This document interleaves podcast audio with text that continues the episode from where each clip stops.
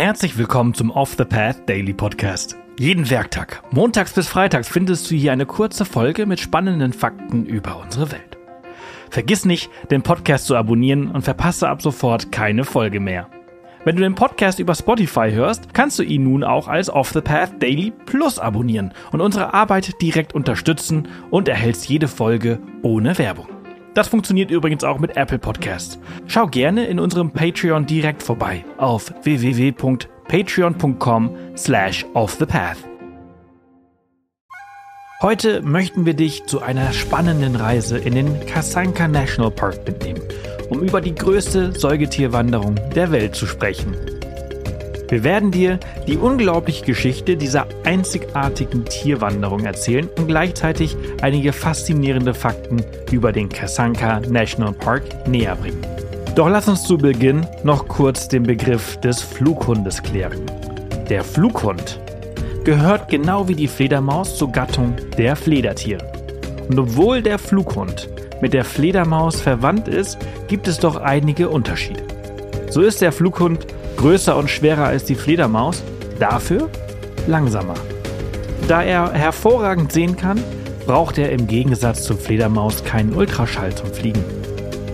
Er hält auch keinen Winterschlaf und er ernährt sich im Gegensatz zur Fledermaus, die sich von Insekten und Tierblut ernährt, von Nektar, Pollen und Samen. Wie war das bei dir, als ich vorhin gesagt habe, die größte Säugetierwanderung der Welt?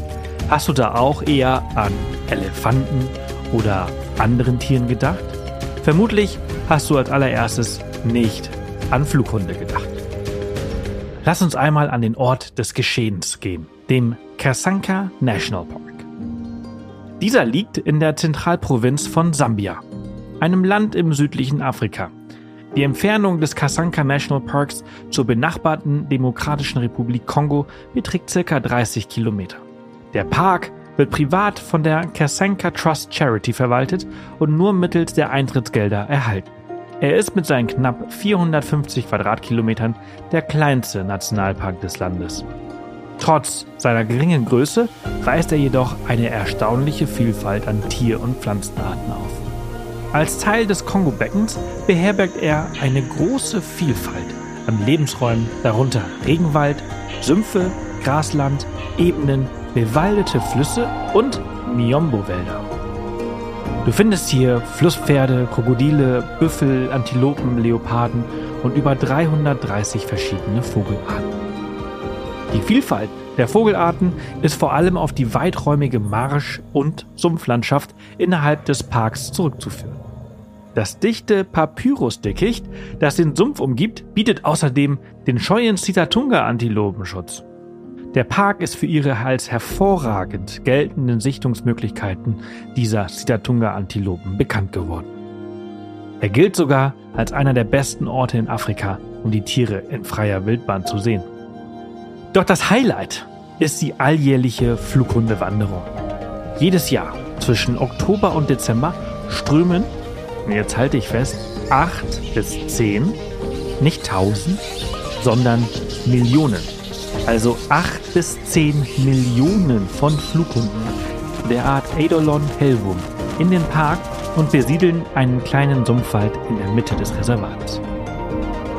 Woher die gigantischen Kolonien kommen, ist bis heute noch nicht vollständig erforscht.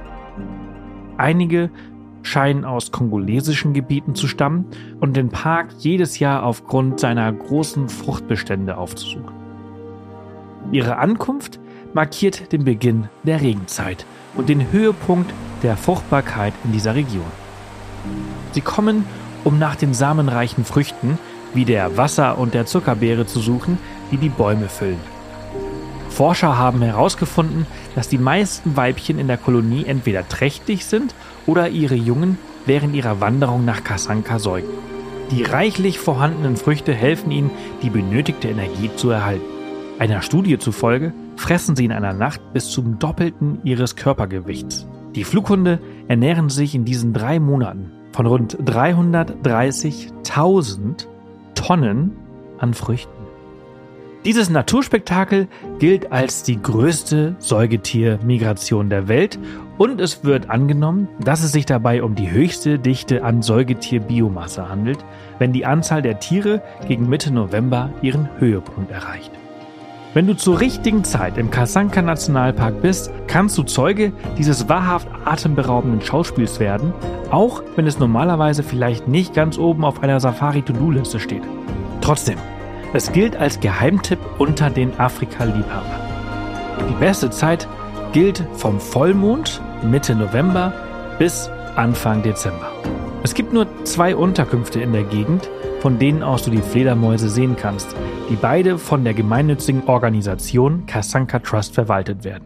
Tagsüber kannst du an geführten Wanderungen durch den Wald teilnehmen, um die Tiere zu beobachten. Jeden Abend in der Dämmerung verlassen die nachtaktiven Tiere dann den Wald, um nach Nahrung zu suchen und kehren erst in den frühen Morgenstunden zurück. Für diese Zeit wurden spezielle Flughundebeobachtungsverstecke wie Fimwe gebaut. Dieses befindet sich in einem 18 Meter hohen Mahagonibaum. Wenn sich der Himmel über dem Wald orange färbt, beginnen die Bäume zu zittern. Die Flughunde erwachen und bereiten sich auf ihren Nachtflug vor. Es ist nicht ungewöhnlich, dass Zweige zu Boden stürzen, die von der Masse an Tieren so dicht beladen sind. Und die Flughunde füllen den Himmel über dem Park buchstäblich mit einer schwarzen Wolke aus Flug und Geschrei.